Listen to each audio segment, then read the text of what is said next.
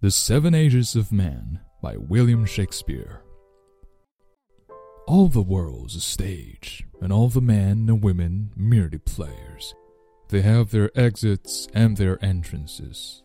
And one man in his time plays many parts, his acts being seven ages.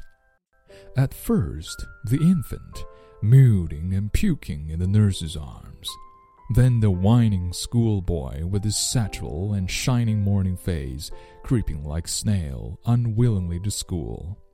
And then the lover, sighing like furnace with a woeful ballad made to his mistress' eyebrow. Then a soldier, full of strange oaths, and bearded like the pard, jealous in honor, sudden and quick in quarrel, seeking the bubble reputation even in the cannon's mouth and then the justice in fair round belly with good cape lined, with eyes severe and beard of formal cut, full of wise saws and modern instances, and so he plays his part. The sixth age ships into the lean and splippered pantaloon, with spectacles on nose and pouch on side.